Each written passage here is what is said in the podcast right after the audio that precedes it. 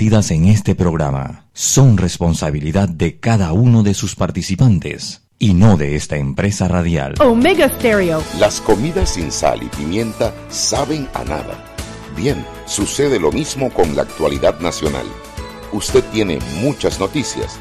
Le invitamos a que la sazone con sal y pimienta. Con Mariela Ledesma y Annette Planels. La receta está lista y usted está invitado a la mesa.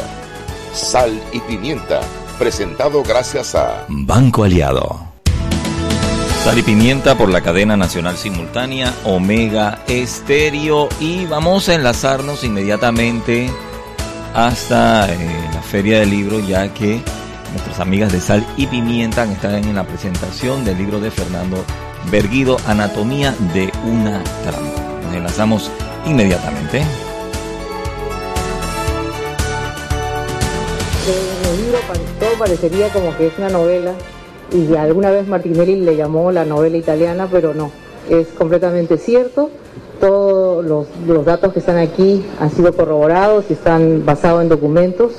Ha sido un trabajo eh, de Fernando que ha dedicado mucho tiempo y ganas a este esfuerzo, pero está tan bien escrito que realmente es un placer leerlo eh, y y lo recomiendo a todos que lo compren porque lo van a disfrutar. También quiero decir que si no leyeron el primero, también ojalá que todavía se pueda comprar, tiene que comprarlo porque no es publicidad gratuita. Está abajo. Está abajo. Entonces, es Vida Póstuma es un gran libro, eh, como en la presentación que, que hicieron de Anatomía de una trampa en España, el presentador Javier Moreno, ex director del país, dijo, no se puede entender este sin el primero y creo que tiene razón. Eh, así que les recomiendo comprar los dos.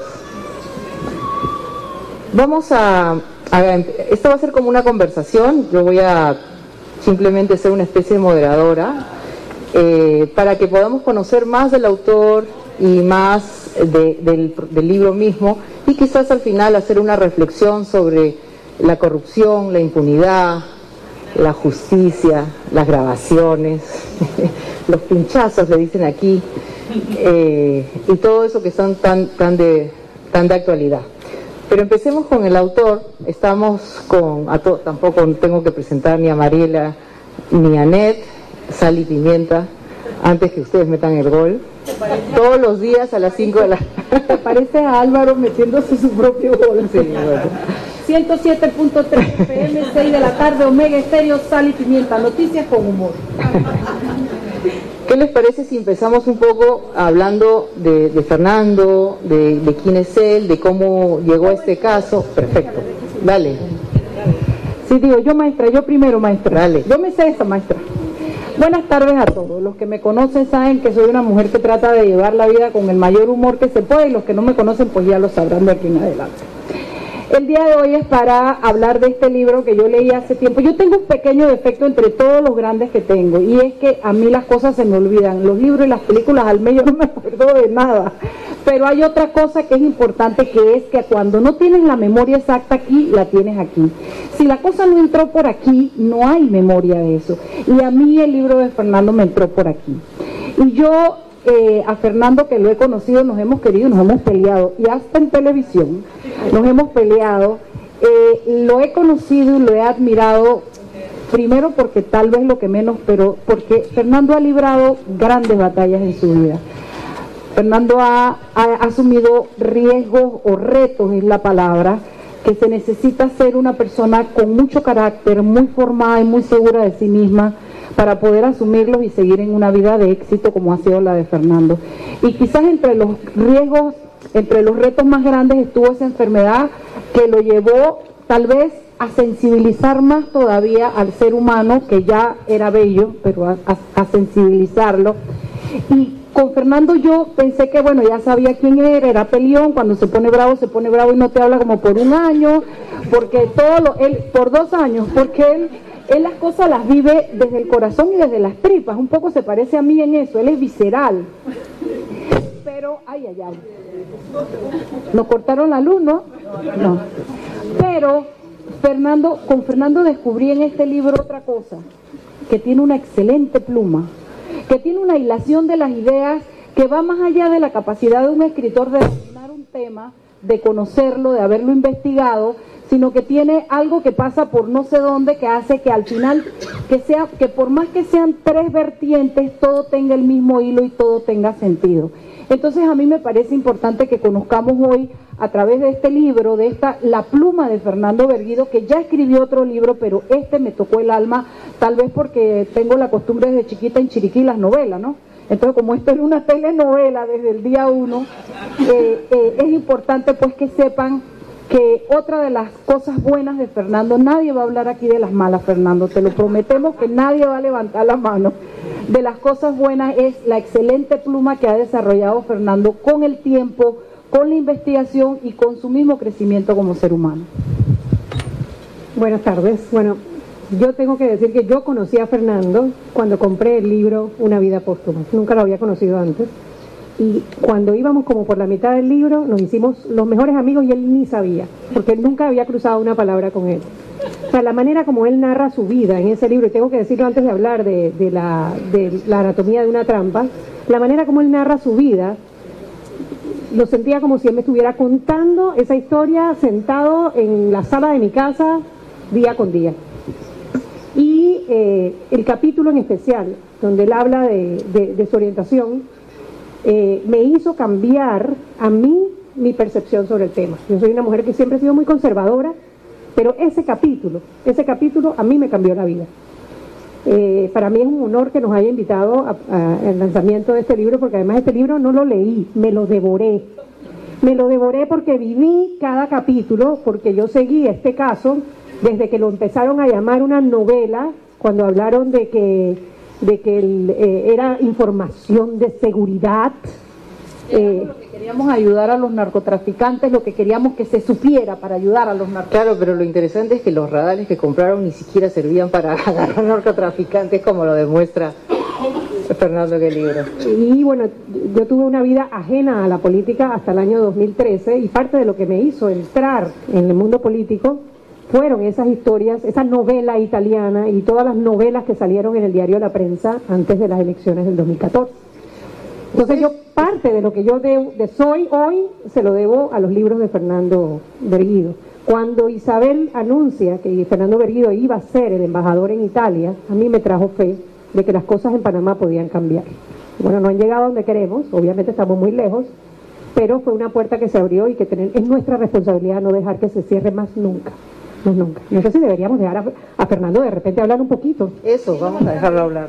Nos vamos al cambio, nos vamos al cambio. No, ya no. Ustedes no lo saben, pero mientras tanto, allá en la emisora están haciendo el programa, así es que este es el momento en que vamos a un cambio, pero allá que Roberto Díaz se Quizás preguntarle a Fernando, ¿qué significó para él este, o sea, ir a Italia, ser embajador, dejar dejarla, cruzar la línea esa de, ser periodista a ser un funcionario público, que es muy duro, eso solo lo entienden los periodistas, ¿no?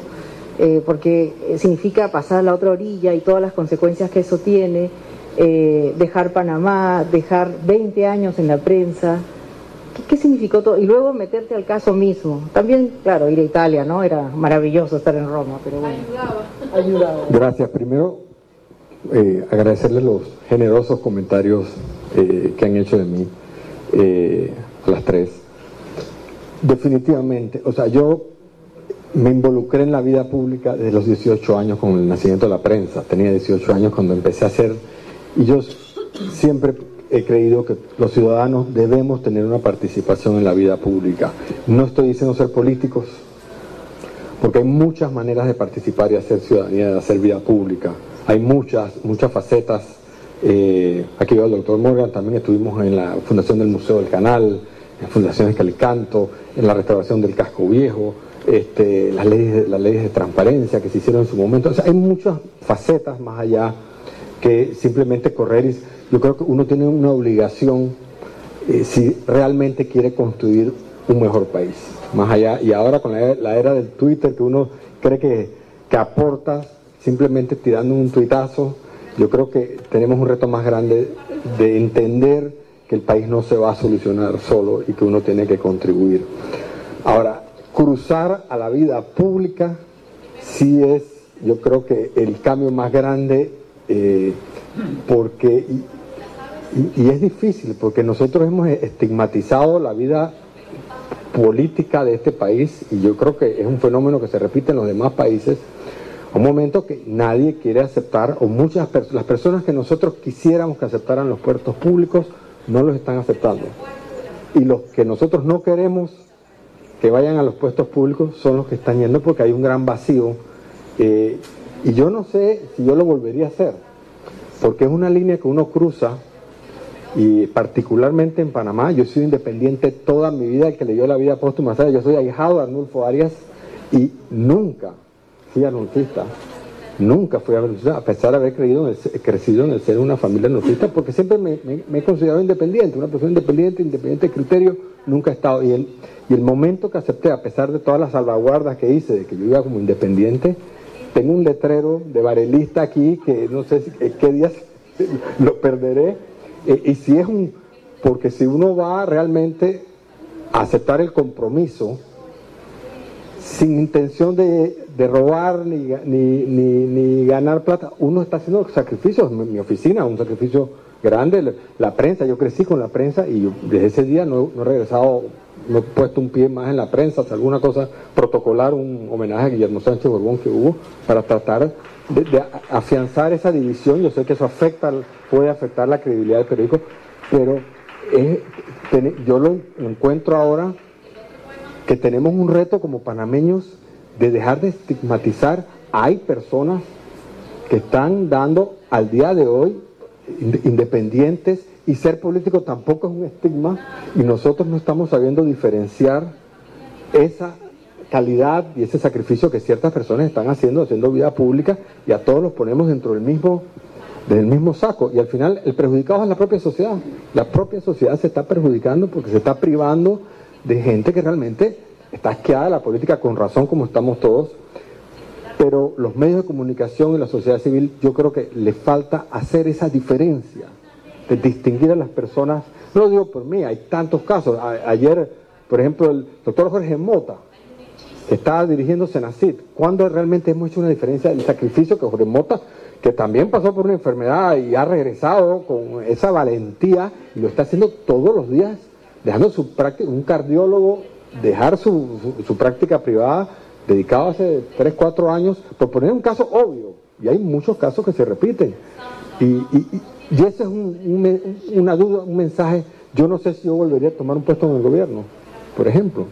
Al que no le interesa eso es sumar votos y, y hacer negocios y tal, eh, la vida pública es un sacrificio y retornar y después retornas con el estigma eh, al punto que yo trato ni siquiera de opinar cosas. Por, ah, este es Varelita, entonces ya, eh, las veces que me has pedido intentar, prefiero, prefiero, ¿sabes? Eh, y bueno, no lo digo por mí, lo digo por la cantidad de gente que viene detrás, que, que ahora tenemos un periodo electoral que nos estamos privando de gente al, al servicio público. Cuando fuiste a Italia, obviamente ibas con una misión no, eso no fue un embajador y yo creo que tú lo dejaste muy claro cuando aceptaste el cargo. ¿Tenías en ese momento pensado que de esto iba a salir un libro, Anatomía de una trampa? No, no, no estaba. Lo que sí hice desde un principio, yo lo narro en el libro, es hacer un diario. Yo nunca en mi vida he hecho un diario. Y me pareció importante ir anotando las cosas que iban pasando, porque son cosas muy fluidas. Está la parte de Italia, la parte de mecánica, la parte de Panamá, lo que estaba ocurriendo, lo que uno vale. Entonces, ir llevando un diario y cuando yo la cosa, porque yo pensé que esta misión iba a ser una misión que iba a durar a lo mucho un año, que esto se solucionaba fácilmente. Y esa fue quizás mi gran, la primera gran estrellada cuando yo a Italia, pensé que esto, y no, esto tomó mucho, tomó el doble, casi dos veces y medio el tiempo. Eh, por circunstancias que yo narro en el libro, también mucho de la cultura italiana, de ir posponiendo las cosas y, no enfrentando eh, las decisiones que teníamos que tomar. Este, pero a mitad de camino, esto cuando, y también porque fue, fueron saliendo las pruebas, fueron saliendo evidencias en Italia que el panameño desconocía, que requerían un contexto de lo que estaba pasando y que realmente eh, parecen tomadas de la ficción. Entonces, yo creo que eso, eso obligaba a dejar una crónica de lo que había ocurrido. teníamos, aquí está María Fernanda que trabajó conmigo en la embajada como abogada, este, teníamos acceso por primera vez a información privilegiada que te da cuenta de lo que estaba pasando por dentro. O sea, una radiografía de un acto, de la, trama de corrupción que es muy difícil conseguir. Eh, yo me acuerdo Winston Robles decía en la prensa, la corrupción no deja facturas, no, da facturas ni recibos. Bueno, aquí encontramos una, situación muy particular donde se hicieron contratos, se documentó y donde había eh, y se grababa y, había interceptación de, correos y de comunicaciones. Entonces te va dibujando algo que realmente uno, uno, quizás se imagina cómo puede ser la trama de corrupción, pero no tienes la evidencia y lo lees, transcripciones de conversaciones. Este, entonces sí me pareció que era una oportunidad única para escribir un libro, ya como a mitad de camino cuando se empezó a solucionar el, Hay algo que yo me quedé entregada. Tú dijiste que en el libro hablas de cuando el presidente te pidió que lo hiciera y las condiciones que tú pusiste y el presidente accedió. Cuando tú estabas allá en Italia, tú sentías que tú tenías eh, el control de investigar hasta las últimas consecuencias, el control de tomar decisiones, porque una investigación requiere tomar decisiones que tú no puedes estar todos los días pendiente de, me dejas esto, le puedo preguntar a fulano.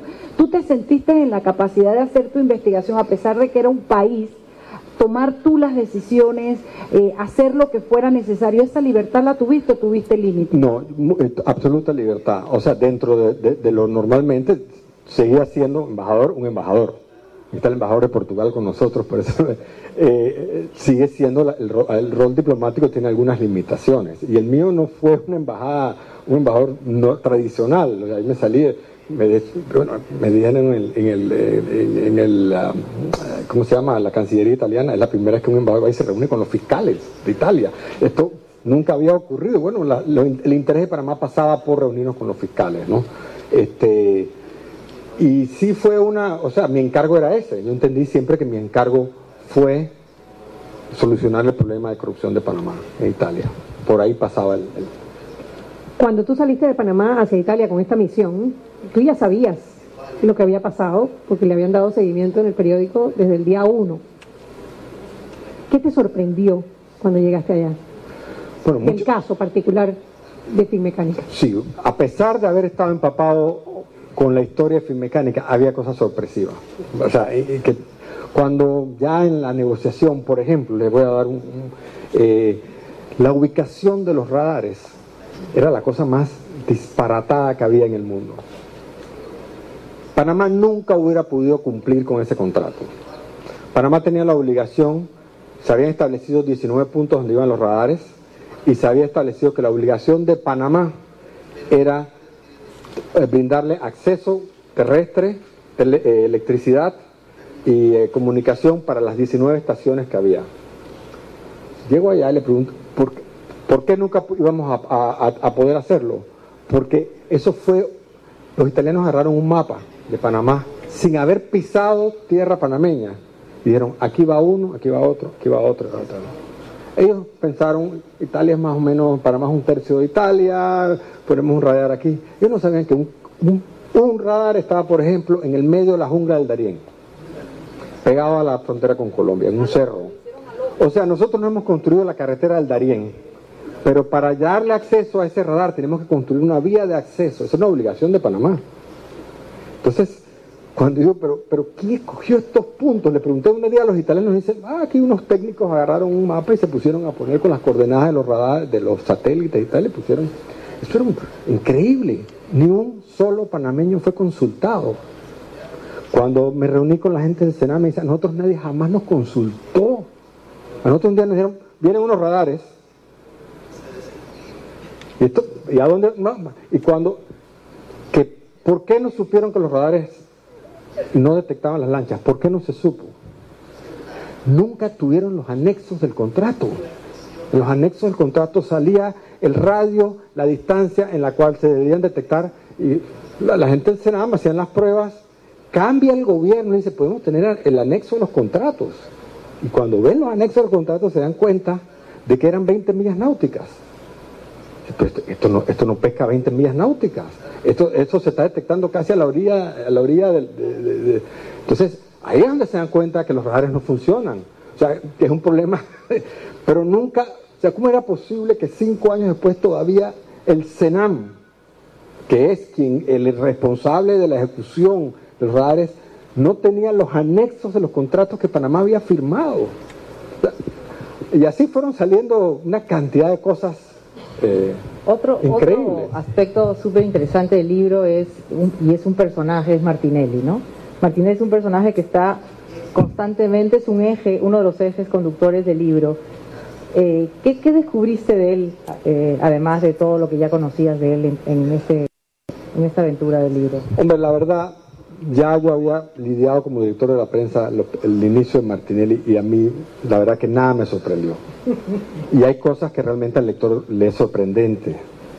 Eh, yo cuento por eso que digo que en algún momento pensé escribirlo novela, pero a un lector de ficción uno no le puede hacer creer las cosas que ocurrieron de verdad. Eh, y ya ustedes lo verán, hay unos viajes a la isla de Cerdeña que un presidente no hace eso. Hay una visita a la Vítola en su casa, un arresto domiciliario, donde supuestamente el presidente llega en un taxi escondido. Un presidente de la República no hace eso. Tú no le puedes echar un cuento a un lector de eso, porque no se lo cree en una novela. Pero eso, eso no es ficción, eso es realidad. ¿Cómo fue cuando el gobierno de Martinelli o los adeptos a Martinelli se dieron cuenta, el gobierno no, podía haber pasado a los adeptos, que tú estabas en medio de esto, que tú no estabas nada más de embajador allá, sino que estabas también eh, investigando, que estabas llegando, que te reunías con los fiscales, que... Bueno, eso lo sospecharon desde un primer, del inicio, desde que me nombraron hubo eh, una campañita de desprestigio, de, que yo iba de, enviado a la prensa, de que iba de no sé qué, que era un fiscal, eso, bueno, a través de los cuatro o cinco años, no ha terminado todavía, pero, pero sí, eso yo creo que, eh, y el mismo Lavítola ya también sabía cuando sale de la cárcel, eh, da unas, declaraciones, etcétera, pero bueno.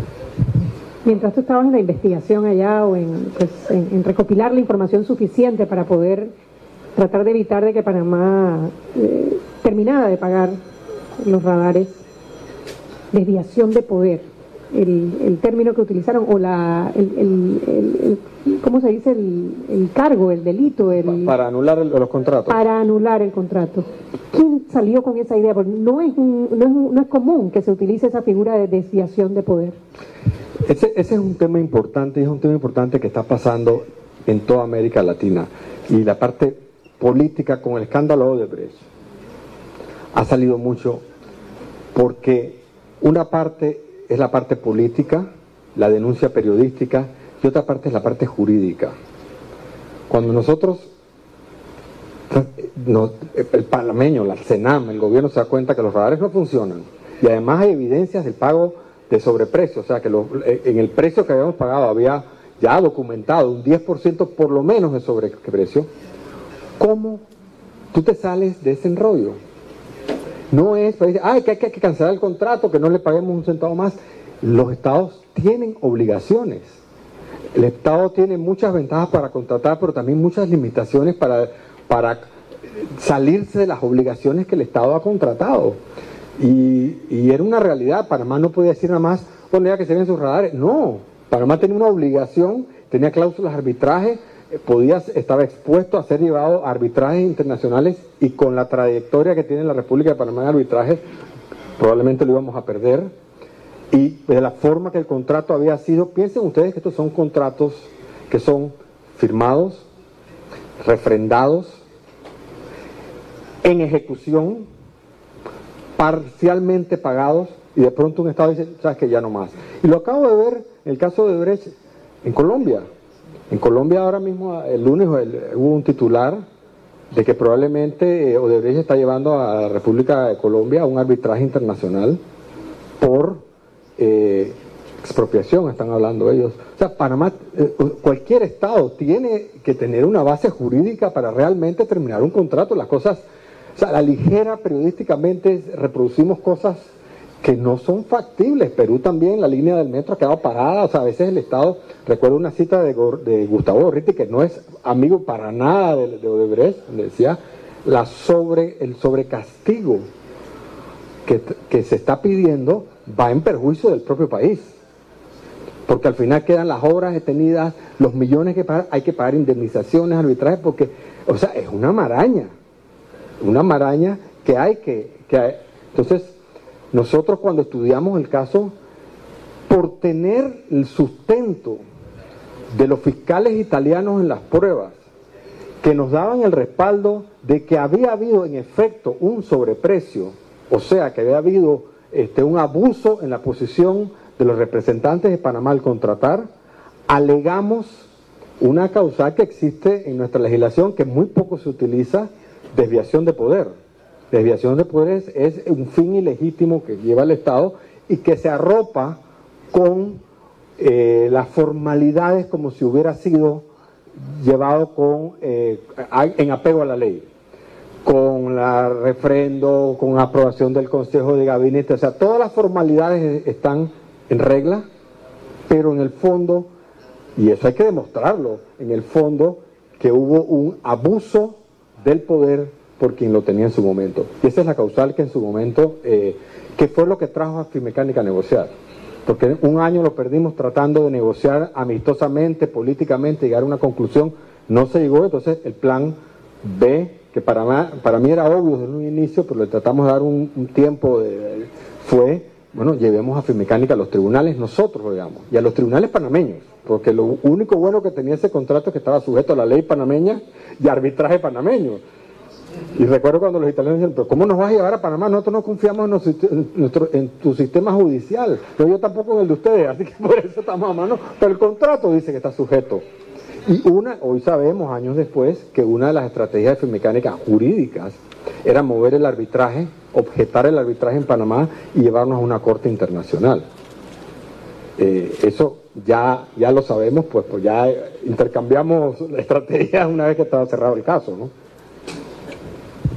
A pesar de lo documentado, a pesar de todos los contratos, de las grabaciones, de, las eh, grabaciones de las conversaciones entre, entre la Vítola y, Ricardo Martinelli y su hijo Rica, a pesar de los correos electrónicos, a pesar de todo, cómo demostraste que el contrato era lesivo para Panamá, nadie ha pagado por eso. ¿Cómo te sientes?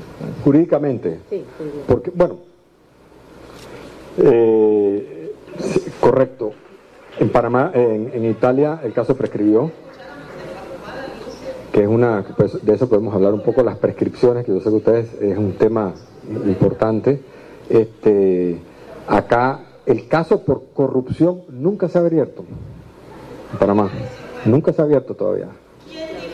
Hay un caso, que es el que el exministro Molino habla, que es un caso por peculado, que es otra figura que a veces se trata de confundir en la opinión pública, es que yo no recibí un centavo, no estamos hablando, el caso eh, contra el exministro Molino tiene que ver por no haber tenido la diligencia de cuidar el patrimonio panameño, haber contratado un sistema de 125 millones de dólares sin ningún estudio previo, sin, sin, sin, sin ninguna justificación, y que termina la propia empresa aceptando anularlo.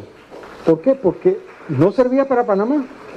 Entonces, es un caso para mí muy claro de que alguien tiene que responder por el patrimonio nacional que se utilizó alegremente, 125 millones, y un, y un segundo que tampoco se ha abierto, que es que la empresa, o sea, se descubrió un sobreprecio de 10%.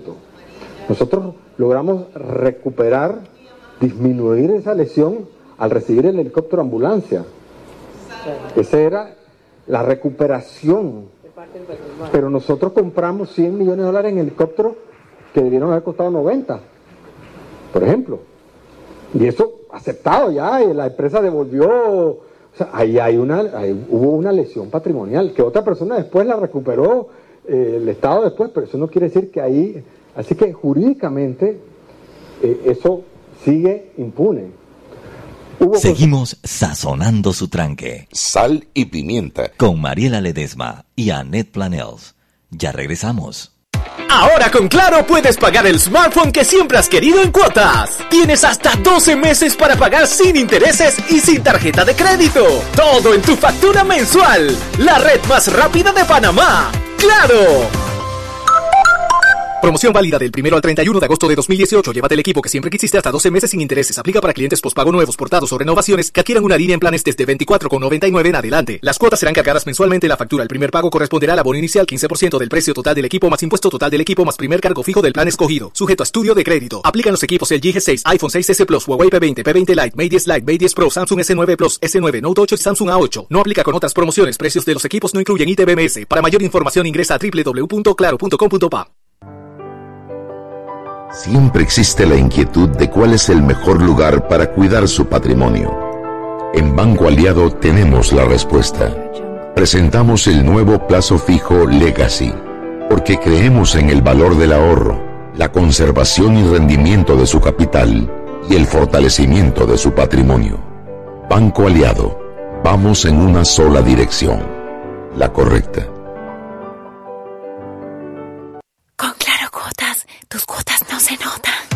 Porque ahora puedes pagar tu smartphone de Claro en 12 meses sin intereses y sin tarjeta de crédito. Adquiérelo en planes desde 25 balboas y las cuotas serán cargadas a tu factura mensual. Cámbiate a Claro, la red más rápida de Panamá.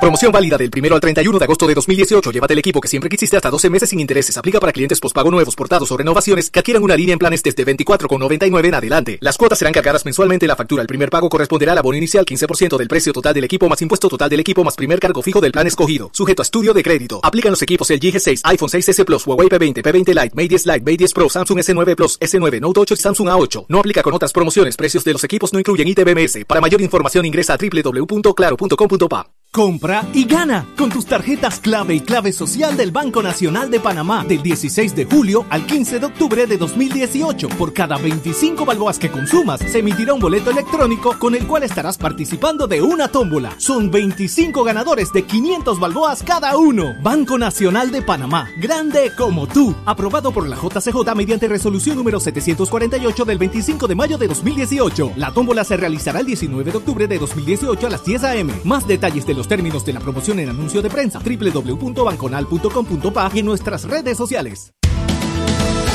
Continuamos con más aquí en Sal y Pimienta y si elegiste el motor, el mejor vehículo para ti, tu familia o tu trabajo, deberías hacer lo mismo con el lubricante. Nuevos lubricantes Terpel, máxima protección y mayor rendimiento para el motor que mueve tu vida. Y recordemos la metrocultura, para ingresar más rápido y seguir al vagón, dejemos salir primero a los usuarios que llegan. Otra de las normas normas de la Metro, Cultura y Fundación Telefónica con el proyecto Aula Digital, llevamos educación digital a miles de niños en zonas vulnerables del país. Continuamos con más aquí en Sal y Pimienta continuamos con la presentación del libro de Fernando Berguido, Anatomía de una trampa aquí en Sal y Pimienta.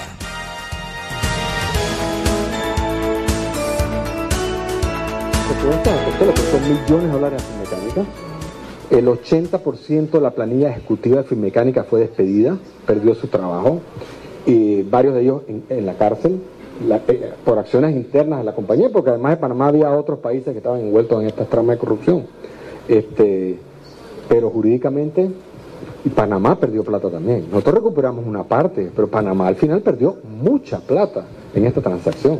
Fernando, eh, llegaste cuando diste en el punto de la pregunta que te quería hacer, porque tal vez la, una de las cosas más perversas que tuvo el caso de Finmecánica fue cómo esa carrera contra el tiempo para poder llegar a, Italia y ser parte del proceso y cómo, cómo darte, cómo te diste cuenta de que Panamá había hecho todo para no ser parte, para no estar adentro, para no tener un representante, lo que significó en pérdida para el país y la frustración del escritor y del que estaba investigando, ¿no? Aquí está, aquí está María Fernanda, no me hará mentir. Ustedes pueden creer que yo llego embajador a la Embajada de Italia, en Panamá. No ha habido un caso, una, una, una circunstancia más importante en las relaciones de Panamá e Italia que la compra de estos radares, que la compra de esta, esta contratación. No ha habido, usualmente la, la, relación bilateral con Italia es bastante de bajo nivel, o sea, no hay grandes controversias, no hay grandes compras, no hay grandes exportaciones, eh, usualmente los presidentes van a Italia a visitar al Papa, así que es la Santa Sede, o sea, pasan por ahí, pasan a Roma. Yo llego a la embajada, no había un expediente sobre el caso Filmecánica, un documento, no aparecía nada, nada, nada, nada del tema Filmecánica. ¿Dónde están los archivos? Lo que se negoció, lo que se contrató. Eh, tuvimos que empezar a, rehacer documentos y estoy seguro que todavía faltaron muchísimos. Bueno, de hecho, de hecho, en una negociación, si alguien recuerda las famosas lanchas, las famosas lanchas que supuestamente valían 300 millones de dólares y eso justificaba la compra, no importa que lo malo, lo caro que fuera, sino porque ya de todas maneras íbamos a recibir una donación. Eh, ¿Cuáles son las Porque ustedes saben que todavía hay una lancha allá, en Italia, esperando ser reparada y venir acá de las seis lanchas, de las otras cuatro, eh, tres no funcionan, y la más grande tampoco. O sea, eh, este era, pero en un momento, bueno, ¿quién se hace responsable de esta lancha? ¿Dónde está la contratación? ¿Cuáles son las condiciones en las cuales Panamá recibió esta donación? No hay nada. O sea, ¿quién la repara? ¿Panamá o Italia? Si Italia nos está donando reparada o inservible. No hay nada. Entonces, en medio de la negociación, saca un almirante italiano y nos dice, pero es quitar el acta de, de aceptación de la donación. Nunca había visto ese documento, después de dos años y medio. Efectivamente, firmada por el ministro de Seguridad de Panamá, firmada por el almirante, antes decía, Panamá recibe estas lanchas como están, en las condiciones en que están, y asume su reparación. Son sorpresas dos años después. O sea, estas son las cosas que son realmente increíbles.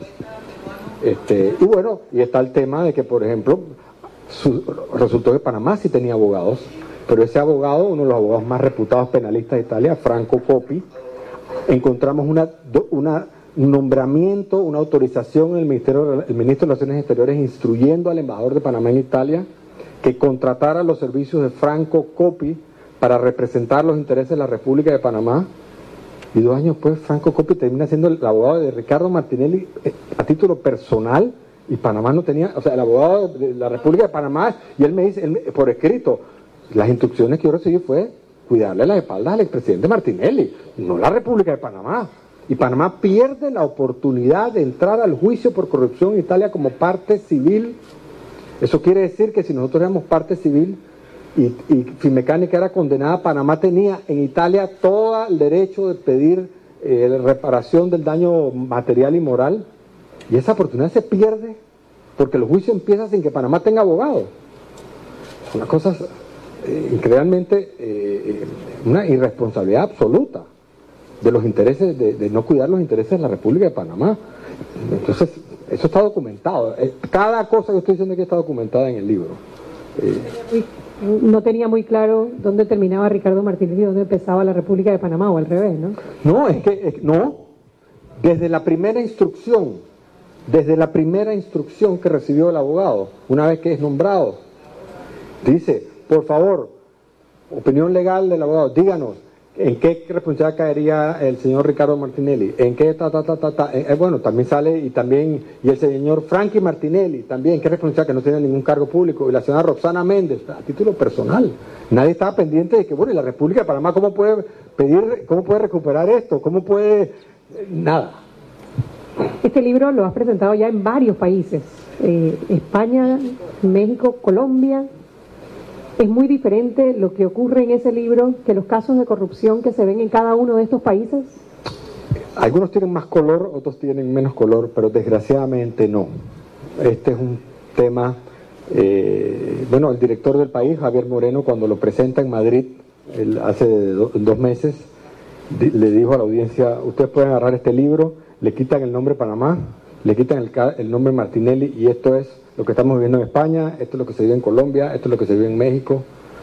Eh, esa es la tragedia de la corrupción. La corrupción no, es patrimonio de Panamá y, y, sí, es un tema que repetitivo en todos nuestros países. ¿Y el sistema judicial en Italia, comparado con lo que estamos viviendo en el sistema judicial en Panamá, hay mucha diferencia? Algún italiano aquí que de repente se moleste por la respuesta de Fernando? Hombre. Recuerda que estamos al aire, ¿no? Sal y pimienta. Ahora pues. No, no es eso. Es, eh, hay muchos paralelismos entre la era Berlusconi y la era Martinelli. En casos muy específicos. Y yo no le voy a echar toda la culpa de la corrupción de Italia, no la tiene Berlusconi tampoco, como toda la culpa de la corrupción en Panamá no la tiene Ricardo Martinelli. Estemos claros. Pero a veces se nos olvida eso. Pero si hay muchos paralelos. Por ejemplo, el tema de las prescripciones. Eh, Berlusconi redujo la prescripción en Italia en su periodo. Aquí también se redujo el tema de la prescripción.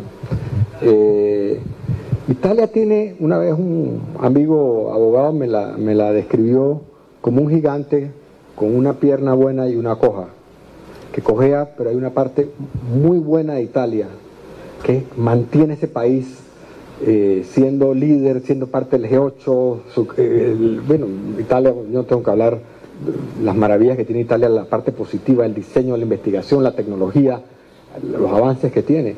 Y una parte, eh, después del escándalo de hace 30 años de los manipuluti de Italia, fue el sistema judicial. O sea, ellos tienen un ministerio público que realmente eh, está, luchando a brazo partido. Y que luchó contra la mafia. A la mafia. o sea, estas son gente que realmente da su vida.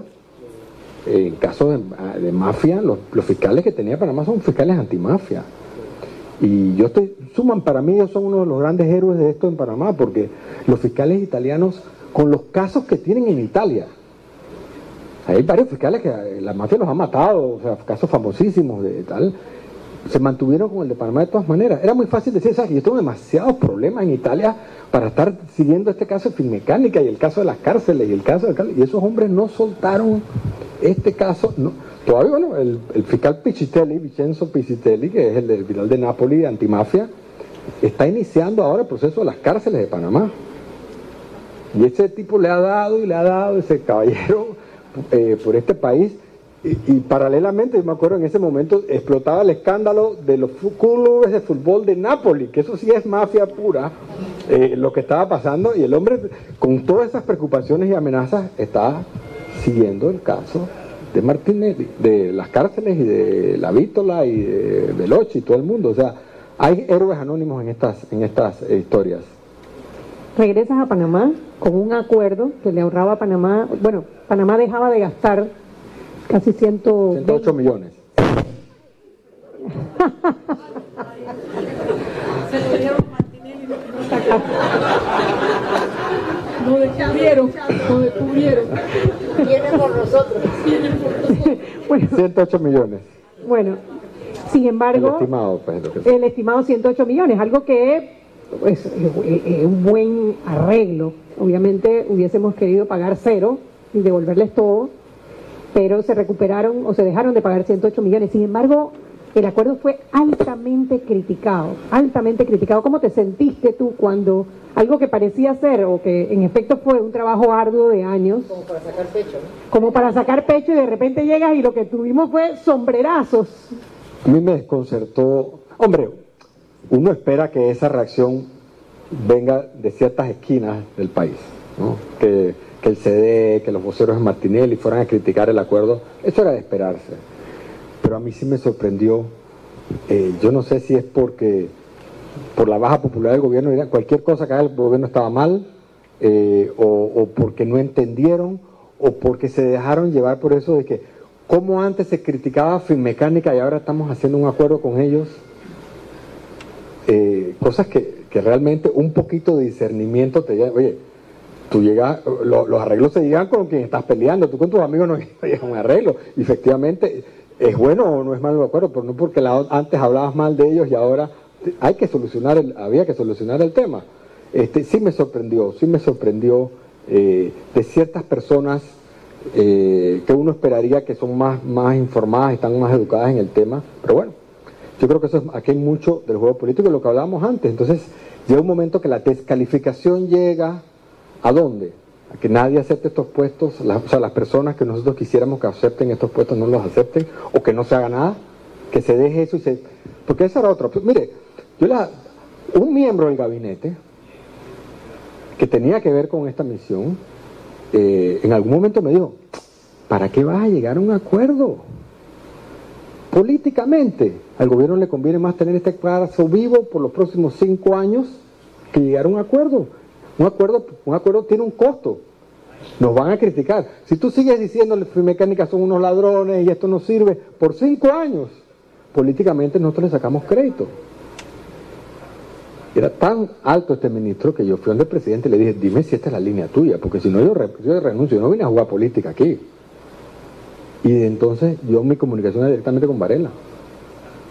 En las cosas, las decisiones, y, ahí pues yo tengo que aceptar, eh, reconocer que él estuvo comprometido en la solución de esto, a pesar del costo político, porque había un, había un, doble costo político. Él estuvo en el gabinete donde se aprobó esto, yo lo pongo en el libro, lo narro.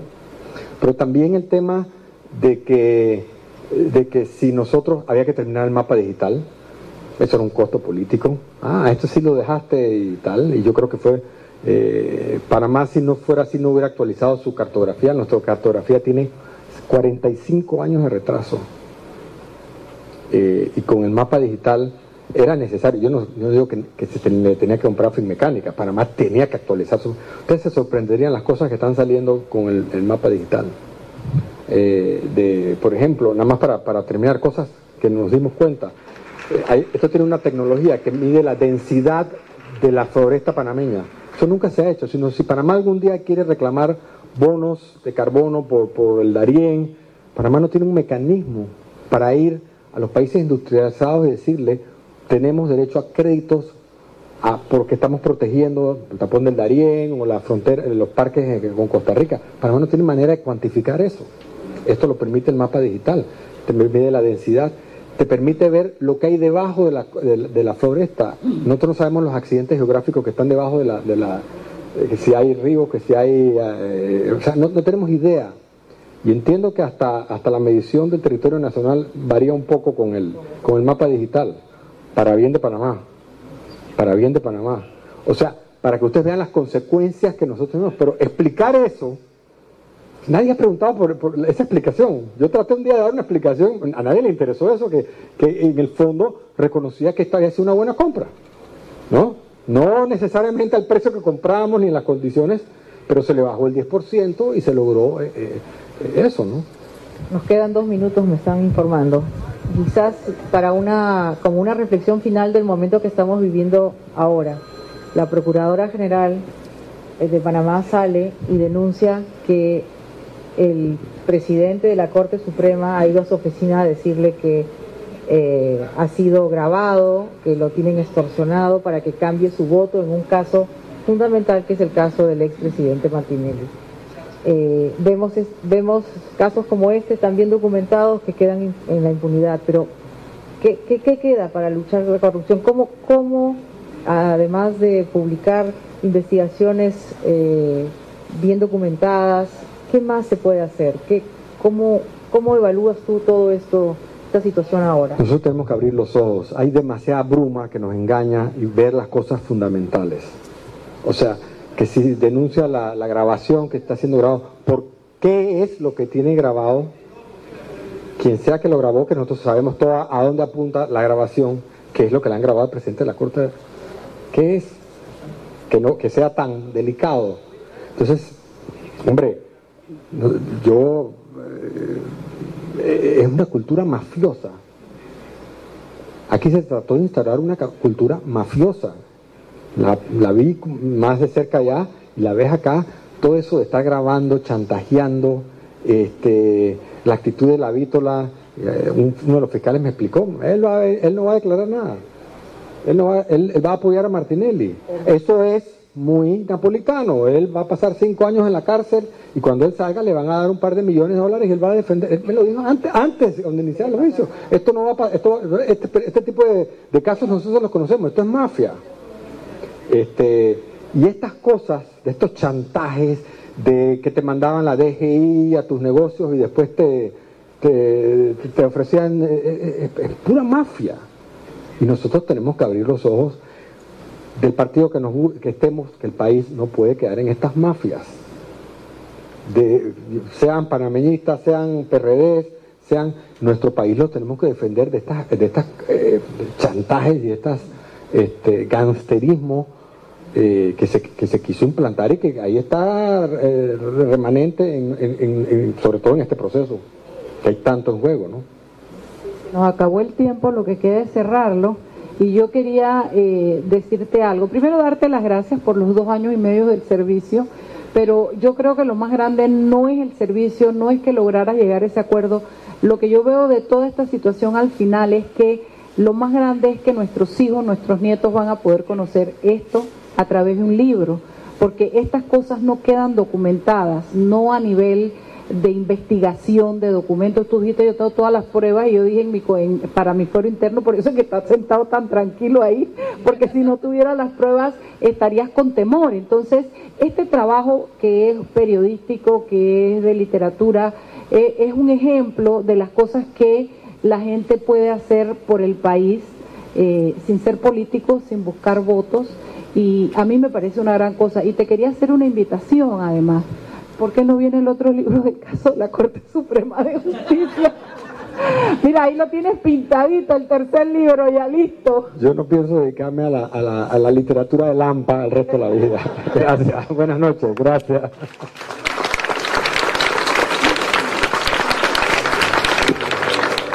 Siempre existe la inquietud de cuál es el mejor lugar para cuidar su patrimonio. En Banco Aliado tenemos la respuesta. Presentamos el nuevo plazo fijo Legacy, porque creemos en el valor del ahorro, la conservación y rendimiento de su capital y el fortalecimiento de su patrimonio. Banco Aliado, vamos en una sola dirección, la correcta.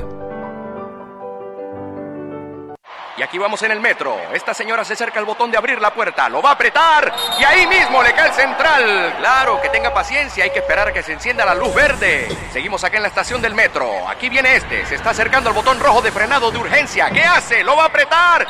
Muy mal, muy mal. Y muy bien la intervención del árbitro. A este le sacan la roja. Y mira a este. Se va a bajar a los rieles. ¡Qué locura! ¡Qué locura! No, no, no. Roja clarita. ¿Cómo se va a bajar a los rieles? Fuera de juego, señor. Sigue las reglas de comportamiento del metro. Son para tu seguridad y para que el metro siga avanzando como te lo mereces. Metro de Panamá. Lo bueno avanza. Con Claro Cuotas, tus cuotas. Porque ahora puedes pagar tu smartphone de Claro en 12 meses sin intereses y sin tarjeta de crédito. Adquiérelo en planes desde 25 balboas y las cuotas serán cargadas a tu factura mensual. Cámbiate a Claro, la red más rápida de Panamá. Promoción válida del 1 al 31 de agosto de 2018. Llévate el equipo que siempre quisiste hasta 12 meses sin intereses. Aplica para clientes pospago nuevos, portados o renovaciones que adquieran una línea en planes desde 24,99 en adelante. Las cuotas serán cargadas mensualmente en la factura. El primer pago corresponderá al abono inicial 15% del precio total del equipo más impuesto total del equipo más primer cargo fijo del plan escogido. Sujeto a estudio de crédito. Aplican los equipos el G6, iPhone 6s Plus, Huawei P20, P20 Lite, Mate 10 Lite, Mate 10 Pro, Samsung S9 Plus, S9, Note 8 y Samsung A8. No aplica con otras promociones. Precios de los equipos no incluyen ITBMS. Para mayor información ingresa a www.claro.com.pa. Para que su local, servicio o producto se dé a conocer o incremente ganancias, anúnciase en Sal y Pimienta 391-7670-6671-3411. Si usted nos escucha, sus clientes también. Sal y Pimienta 391-7670-6671-3411. Siempre existe la inquietud de cuál es el mejor lugar para cuidar su patrimonio. En Banco Aliado tenemos la respuesta. Presentamos el nuevo plazo fijo Legacy, porque creemos en el valor del ahorro, la conservación y rendimiento de su capital y el fortalecimiento de su patrimonio. Banco Aliado, vamos en una sola dirección, la correcta. Con tus. Porque ahora puedes pagar tu smartphone de Claro en 12 meses sin intereses y sin tarjeta de crédito. Adquiérelo en planes desde 25 balboas y las cuotas serán cargadas a tu factura mensual. Cámbiate a Claro, la red más rápida de Panamá. Promoción válida del 1 al 31 de agosto de 2018. Llévate el equipo que siempre quisiste hasta 12 meses sin intereses. Aplica para clientes pospago nuevos, portados o renovaciones que adquieran una línea en planes desde 24,99 en adelante. Las cuotas serán cargadas mensualmente en la factura. El primer pago corresponderá al abono inicial 15% del precio total del equipo más impuesto total del equipo más primer cargo fijo del plan escogido. Sujeto a estudio de crédito. Aplican los equipos el G6, iPhone 6s Plus, Huawei P20, P20 Lite, Mate 10 Lite, Mate 10 Pro, Samsung S9 Plus, S9, Note 8 y Samsung A8. No aplica con otras promociones. Precios de los equipos no incluyen ITBMS. Para mayor información ingresa a www.claro.com.pa. Hemos presentado Sal y Pimienta con Mariela Ledesma y Annette Planels. Sal y Pimienta, presentado gracias a Banco Aliado. El mundo nos escucha. www.omegastereo.com Bienvenidos. A, a, los top 10 del siglo XX.